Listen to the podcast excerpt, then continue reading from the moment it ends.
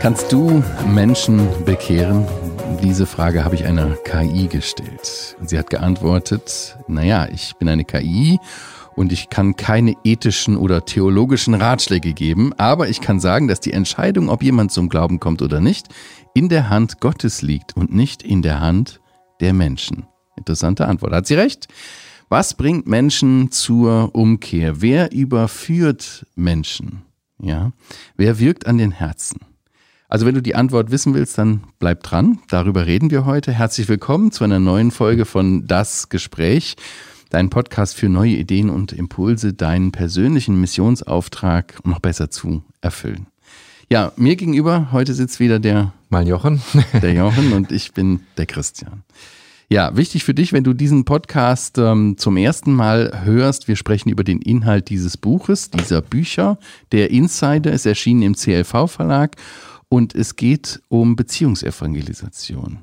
Also Gott hat uns in äh, irgendwo hingestellt, in ein Umfeld, wo wir arbeiten, wo wir leben und da gibt es Menschen, die ihn noch nicht kennen. Und wie erreichen wir diese Menschen? Wir, lieben, wir leben wir so und lieben wir so, dass Menschen zum Glauben an Jesus Christus kommen. Darum soll es gehen. Auch heute äh, in der Folge. Ja, du kannst äh, diesen äh, äh, Podcast, dass du keinen verpasst, auch ein Newsletter abonnieren. Da gibt es dann jede Woche ein Mail. Alle zwei Wochen im Wechsel mit, dem, mit der Podcast-Folge gibt es auch einen Blog zum Thema, wo wir das Thema dann nochmal ein bisschen vertiefen. Ja, in der letzten Folge, äh, die habe ich mit Christoph gemacht ja. und äh, ich habe mit Christoph darüber gesprochen, über die großartigen Möglichkeiten, die sich begeben in, in der Beziehungsarbeit mit dem Nächsten, wenn man äh, ganz praktisch hilft dem anderen oder sich helfen lässt sogar. Mhm. Ja, das ist manchmal herausfordernder noch, als äh, dem anderen zu helfen. Und ähm, da haben wir euch auch eine Challenge mitgegeben und das ist natürlich die Frage, äh, wie war das für dich, diese Challenge? Ja, hast du Ideen bekommen, wo du anderen helfen kannst? Bist auf Personen zugegangen oder hast sogar um Hilfe gebeten? Ja, lass uns teilhaben an deinen Erfahrungen. Ja, danke übrigens für euch. Wir, wir, wir mhm. sagen, Jochen, wir sagen immer hier, äh, meldet euch mal, schreibt uns mal und dann schreiben uns die Leute und wir reden gar nicht drüber. Das ist mir jetzt mal aufgefallen. Deswegen habe ich mal ein paar Sachen mitgebracht. Ich lese es mal vor, ist okay, ne? Ja, also, du sagst das äh, immer, dann genau. musst du auch vorlesen. Also, lieber Jochen, lieber Christian, vielen Dank für euren tollen Podcast. Das Buch habe ich schon vor einiger Zeit gelesen, war sehr begeistert. Es sollte eine Pflichtlektüre für jeden Christen sein im Alltag, ja. So schön ist es, durch euren Podcast an die guten praktischen aber auch herausfordernden Inhalte erinnert zu werden. Ihr habt eine schöne Art, die Inhalte so natürlich vorzutragen. Sehr motivierend, macht weiter. So Gott segne euch. Verena. So nett, ne? Danke. Ja, und die Verena, die hat dann nochmal geschrieben, haben wir mal nachgefragt, ein bisschen, wie sie das erlebt. Und dann hat sie geschrieben, sie hat eine Praxis und sie mhm. hat täglich Menschen, äh, Kontakt mit Menschen und äh, auch längerfristig immer wieder. Und das kann sie super nutzen. Ja. Tolle Möglichkeit. Ja. Fand ich irgendwie eine gute, äh, eine gute Idee, dass Sie das machen. Oder Nathan hat uns geschrieben, sehr wertvoll. Danke für euren Dienst. Ich hoffe, dass noch viel mehr Christen euren Kanal abonnieren und sich die Videos anschauen. Ja, Nathan, das hoffen wir auch. Und damit ja auch die Einladung. könnt ihr gerne weiterempfehlen äh, und äh, auch diesen Kanal abonnieren auf YouTube und so weiter. Ja, Jochen, wie sieht's aus? Hast du schon mal jemand bekehrt? Nein, nein, das werde ich, das werd ich auch nicht. ja. Ja, wir wollen heute darüber reden, dass nicht wir am Anfang dieses Bekehrungsprozesses stehen, sondern es doch Gott ist, der wirkt, ne? Genau. Ja. ja. Ich fand, fand das interessant. Niemand hat ja ein größeres Interesse daran, dass Menschen zum Glauben kommen als Christus selbst, als Gott selbst. Der sagt, ich ja. will, dass alle Menschen gerettet werden. Ja, und er ist der Anfang und äh, auch in diesem Prozess ist er der Anfang, nicht ja. wahr? Wenn wir da den Anfang machen müssen. Wir haben heute wieder ein bisschen Theologie. Ja, deswegen hast du vermutlich äh, auch mal wieder mich eingeladen. Danke dafür. ja. ja, wir haben fünf Punkte. Wenn ihr euch die merken wollt, fangen alle mit G an. Gott, Gebet, Geduld, geführt und Gehorsam. Naja, ist ein bisschen herbeigekünstelt, aber äh, das kann euch vielleicht helfen. Fangen wir mit Gott an, oder? Ja, fangen wir mit Gott an. Gott war schon da, bevor ich da war.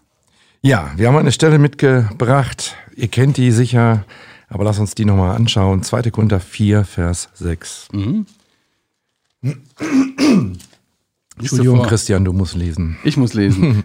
Soll ich aus der Elberfelder vorlesen? Ich habe mir hier auch äh, die, äh, die NGÜ ausgedruckt. Ist das da besser? Ist egal, ne? Ich lese mal hier von, da habe ich jetzt schnell aufgeschlagen. 2. Korinther 4, Vers 6. Denn Gott, der einst dem Licht befahl, aus der Finsternis aufzuleuchten, hat es auch in unseren Herzen aufleuchten lassen, sodass wir die Strahlen der Herrlichkeit Gottes in Jesus Christus erkennen. Ja, und hier geht es um das Wunder, dass wir unsere Herzen geöffnet haben, dass wir das Evangelium angenommen haben. Vers 3 ist das Wort Evangelium. Auch ähm, ausdrücklich kommt es vor. Also, mhm. womit vergleicht Gott das Aufgehen des Evangeliums in den Herzen? Ja, quasi mit dem Anfang seines Wirkens. Also er geht zurück an 1. Mose 1, äh, nach 1. Mose 1 und sagt, also Christian, Jochen, ihr wart nicht dabei, als ich mhm. dem Licht sagte, scheine jetzt. Und so ist auch, wenn Evangelium in den Herzen von Menschen aufgeht, ist das jetzt nicht das Werk irgendeines Menschen, der dann den Anfang gemacht hat, sondern am Anfang war Gott. Am Anfang hat Gott Licht scheinen lassen. Und so vergleicht das hier in Vers 6 mit dem Akt Gottes im Herzen von Menschen, wenn ja. die sagen, ja, das Evangelium, das ist, das ist wirklich das Evangelium, das nehme ich an. Und das finde ich auch so cool, weil das hier die Rede von unserem Herzen ist. Es ist ja eine Sache, die am Herzen passieren muss. Ne? Ja. Als, als Gott durch den Propheten zu dem Volk Israel sagte, ich werde euch das steinerne Herz wegnehmen, werde euch ein fleischernes Herz geben. Unser Herz ist ja das Problem. Und wir ja. brauchen ein neues Herz, ja. wir brauchen ein neues Leben. Mit dem alten funktioniert das nicht. Ja. Also so Trainingsmaßnahmen äh, zur Besserung ja, äh, von Verhalten, das können Menschen schaffen, aber das Herz. Verhaltensänderung bringt gar nichts dann. Ja. Ne? Unser Herz muss verändert werden und das kann kein Mensch. Ja. Das ist Gottes Wirken. Ja. Also, aber das ist auch voll cool, weil uns das doch auch entlastet, oder? Total, total. Gott war schon da, bevor ich da war. Das finde ich so tröstlich. Das ist nicht äh, oh, entmutigend, oh, schade, dass ich nicht dabei war, sondern Gott ist der Anfang, der Ursprung von allen Dingen und das gilt natürlich auch für Evangelium. Und auch wenn mhm. ich um mich herum Menschen erleben darf, die sich bekehren, dann muss ich nicht sagen, aber ich habe den ersten Schritt getan, sondern ich darf sagen, ja, ich durfte den nächsten oder nächste Schritte vielleicht tun, die darauf folgen oder ja. so. Aber der erste Schritt war oder das. Oder ein bisschen Gott. Geburtshelfer spielen. Genau. genau ja. ja. ich meine, es ist ja toll, wenn man äh, sieht, äh, da passiert was bei Menschen. Da wird, wird, passiert wirklich was am Herzen. Ne? Ja, aber mhm. ne, ging, ging dir das nicht auch schon so? Dann unterhält man sich mit Leuten, beobachtest du, was da gerade passiert ist? Das ist mir jetzt noch letztens passiert. Wir hörten jemanden reden und wir dachten, das stimmt, das kann jetzt nicht sein, dass derjenige so redet, weil der hat doch noch früher ganz anders geredet oder gar nicht so lange her, vor einem Jahr noch mhm. ganz anders geredet. Und dann gucken wir uns so an, meine Frau und ich, und sagen, das war nicht wir oder haben wir nicht überredet oder irgendwie, sondern das ist, mhm. da hat Gott gewirkt, oder? Gott wirkt in den Herzen. Ja, der Schlüssel zum Herzen liegt in Gottes Hand. Ja. Offenbarung 3, Vers 7. Ja. Zeigt uns das, ne? Ja, kann ich mal lesen? Ja. Das ist aus den sogenannten Sendschreiben. Und dem Engel der Gemeinde in Philadelphia schreibe, dies sagt der Heilige, der Wahrhaftige, der den Schlüssel Davids hat, der öffnet und niemand wird schließen und schließt und niemand wird öffnen. Ich kenne deine Werke, siehe, ich habe eine geöffnete Tür vor dir gegeben, die niemand schließen kann. Mhm. Entschuldigung, ja, diese Metapher von der geöffneten Tür, die werden wir noch an anderen Stellen finden. Aber hier ist es nochmal so sehr deutlich, nicht wahr? Die Gemeinde in Philadelphia, die hat offenbar Zugang und mhm. wie schön ist das, wenn man Zugang hat zu Menschen? Ja, das kann man auch nicht machen, weil manchmal sagen verzweifelte Eltern nicht, weil ich finde keinen Zugang mehr zu meinen Kindern. Da ist irgendwie was abgebrochen, da plötzlich sind sie mhm. ganz anders und so. Und wir stellen das fest unter Christen, wir stellen das fest in unserer Nachbarschaft, Arbeitsplatz. Plötzlich hat man keinen Zugang. Mhm. Die Tür ist zu. Und hier sagt der Herr, dass er der Heilige, der Wahrhaftige ist, der die Schlüssel hat, der Zugänge verschafft zu Herzen. Und das, ja, am Anfang steht Gott. Aber kann dann der Mensch gar nichts dafür? Also um den es geht? Nein. Das ist immer wieder diese Frage, nicht wahr? Oder können wir nichts dafür? Dann brauchen wir ja nichts zu machen, wenn, wenn Gott ja. aufschließt. Und, ja, nimm die eine Wahrheit und nimm die andere Wahrheit, oder? Nimm die Hört eine Wahrheit. zusammen. Ja, dass Gott, dass Gott aufschließen muss, du kannst es nicht machen, aber gib dein Bestes. Und der andere, der entscheidet. Frei, mhm. der ist völlig frei. Der sagt, nein, ich will dieses Evangelium nicht haben. Nein, ich, ich mag das nicht. Der ist ja nicht gezwungen dazu. Ich weiß nicht, wer das war. Das Zitat fällt mir nur gerade ein. Ähm, jemand hat das mal gesagt, äh, bete so, als wenn alles von Gott abhängt und arbeite so, als wenn alles von dir abhängt. Ja. Das drückt es, glaube ich, so ein bisschen Genau, aus. Ne? was uns angeht, nicht wahr? Und, und äh, ja, preis den Herrn, dass er dich vorerwählt hat, dass er das Licht in, des Evangeliums in deinem Herzen hat aufgehen lassen, aber sag nicht, aber warum hast du das bei dem nicht gemacht? Äh, sag, er hatte auch genau dieselbe Chance. Er hat sich auch entscheiden können. Das kriegen wir oft nicht übereinander, aber das sagt die Bibel so nebeneinander, oder? Mhm. Wir sehen das in den Evangelien auch. Der Jesus zieht durch die Gegend und er sieht jemanden. Ja, da gibt's doch diese Stelle. Feigenbaum. Ja.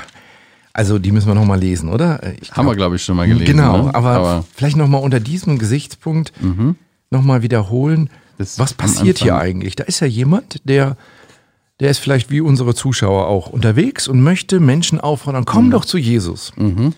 Aber dann merken wir, dass dieser Philippus dem Nathanael gegenüber, ja, dass er nicht der Erste ist.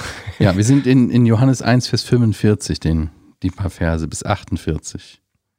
Soll ich mal lesen? Bitte. Philippus findet den Nathanael und spricht zu ihm: Wir haben den gefunden, von dem Mose in dem Gesetz geschrieben und die Propheten, Jesus, den Sohn des Josefs von Nazareth. Und Nathanael sprach zu ihm: Aus Nazareth kann etwas Gutes kommen? Philippus spricht zu ihm: Komm und sieh. Jesus sah den Nathanael zu sich kommen und spricht von ihm: Siehe, wahrhaftig ein Israelit, in dem kein Trug ist. Nathanael spricht zu ihm: Woher kennst du mich?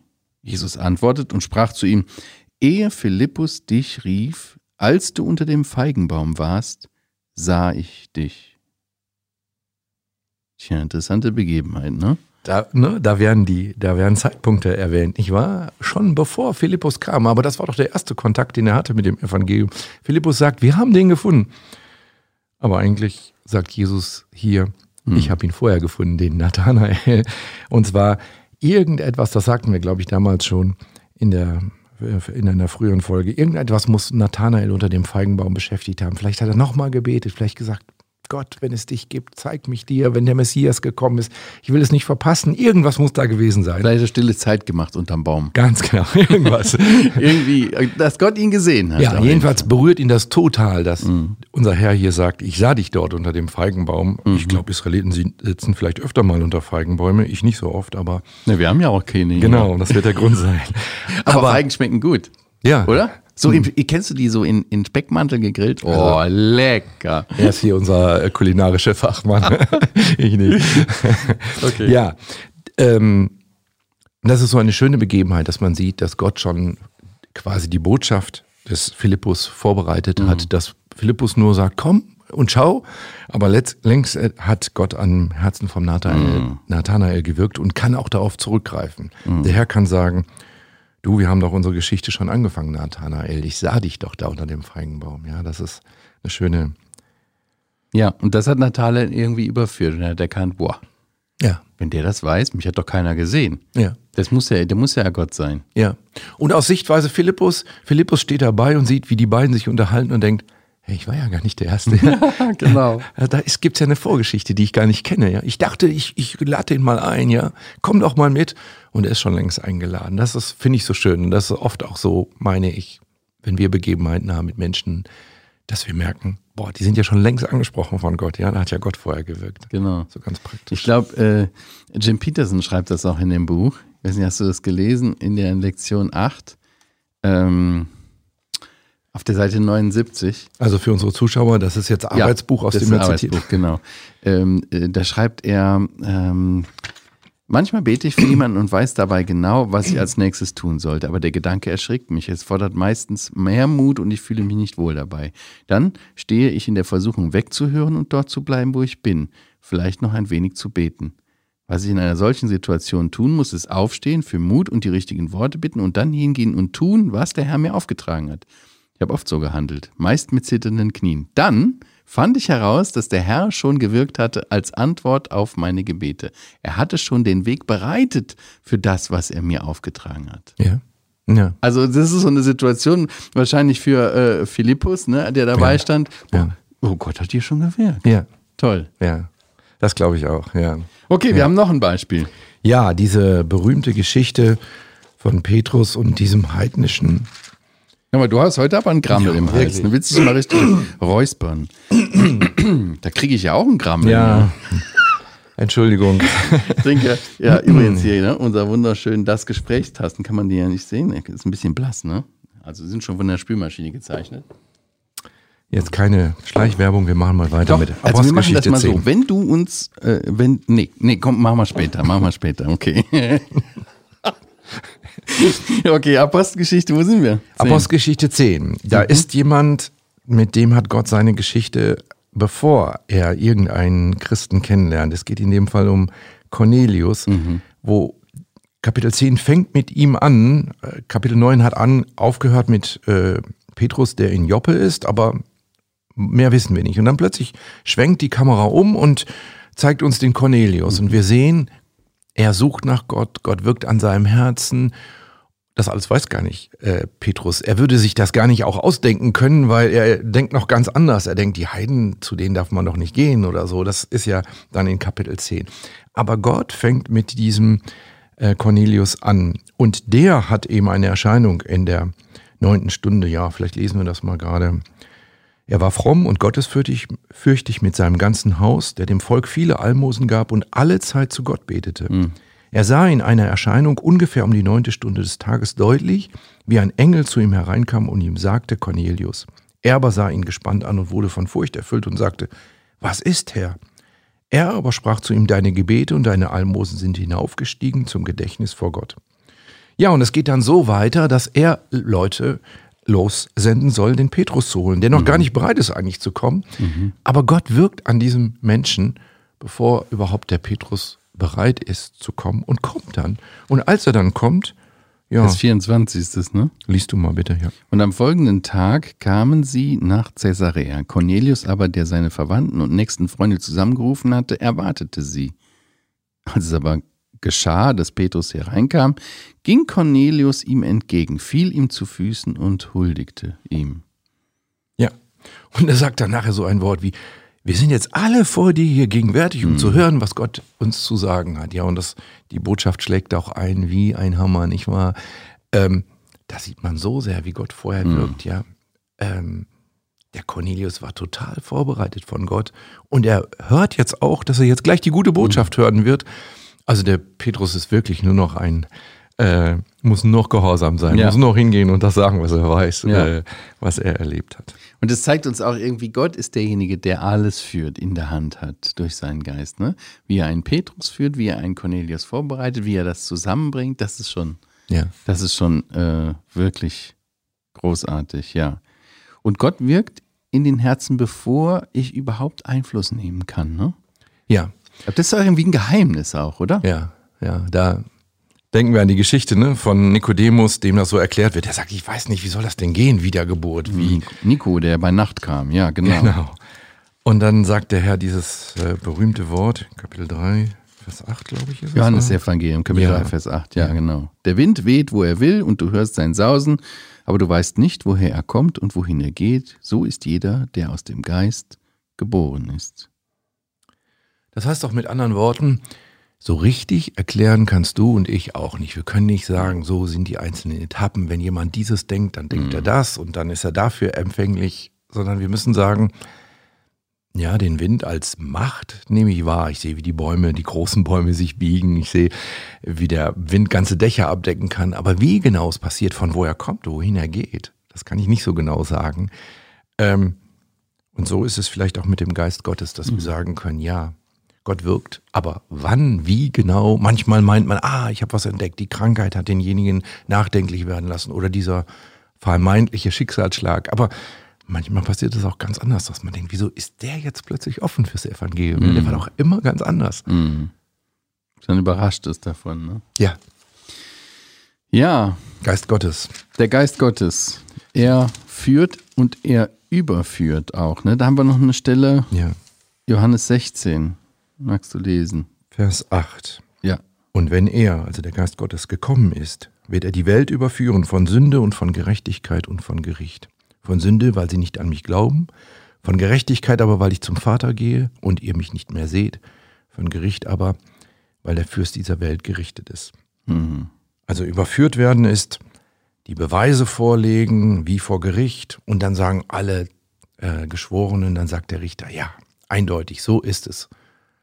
Und wer macht das? Das macht der Heilige Geist. Also wir Mhm. können die Leute auf Sünde hinweisen. Wir können sagen, es gibt Gerechtigkeit und die gibt es nur durch den, der zum Himmel aufgestiegen ist, der unsere, der auferstanden ist und der unsere Rechtfertigung gemacht hat. Wir können sagen, es ist schon an sich Sünde, nicht an Gott zu glauben. Das können wir alles sagen. Aber dass das im Herzen ankommt, überführen schlussendlich. Ja. ähm, Das verstehe ich, überführt von Sünde. Und was ist mit und von Gerechtigkeit und von Gericht gemeint? Wieso überführen von Gericht?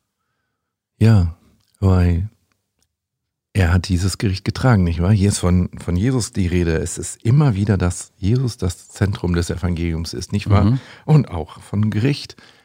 Er auch im Gericht ist er das Zentrum. Er ist für uns ins Gericht gegangen, ja. Und davon wird uns der Heilige Geist oder äh, überführt der Ungläubige davon, Mhm. dass das das Gericht war, was ich hätte eigentlich tragen Mhm. müssen. Er ist nicht mehr unter uns, er ist jetzt beim Vater, aber er ist vorher gestorben und auferstanden. Also die Antwort gibt ja Vers 11 von Gericht aber, weil der Fürst dieser Welt gerichtet ist.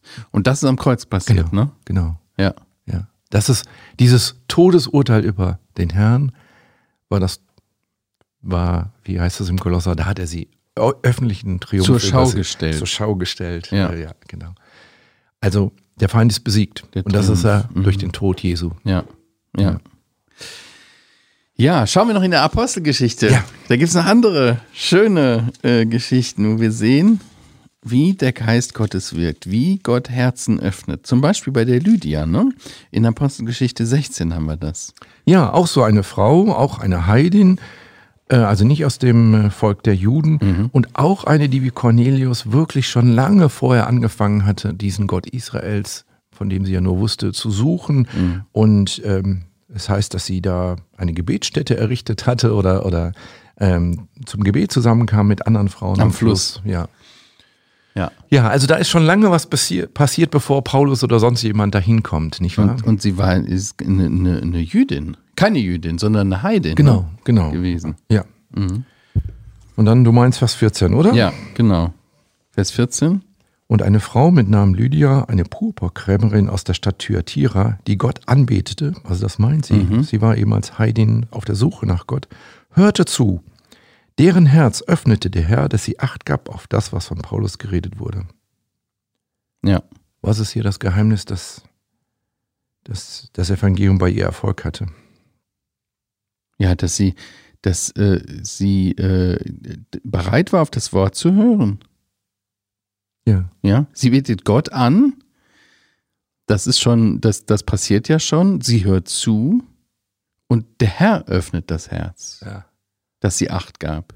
Also das ist so ein, äh, Gott macht das Herz, das hat man ja ganz am Anfang schon, ne? Gott macht das Herz auf und schenkt ihr die Bereitschaft, zuzuhören auf das Wort, Ja. Acht zu geben, das von Paulus geredet Ja. wurde. Ja.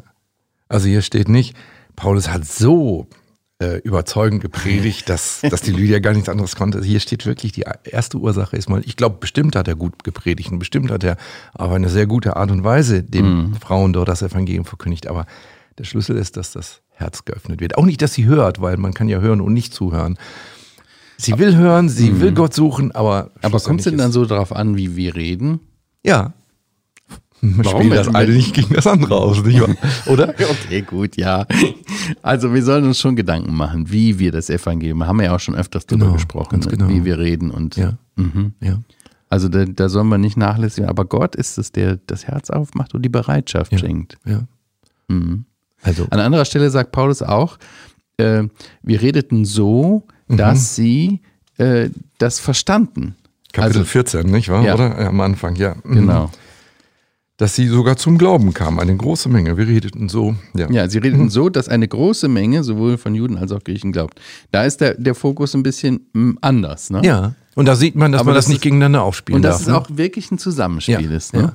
Also du kannst auch schlecht Evangelium verkündigen, du kannst es lieblos machen, du kannst es beiläufig machen und Mhm. äh, selber nicht überzeugt sein oder so.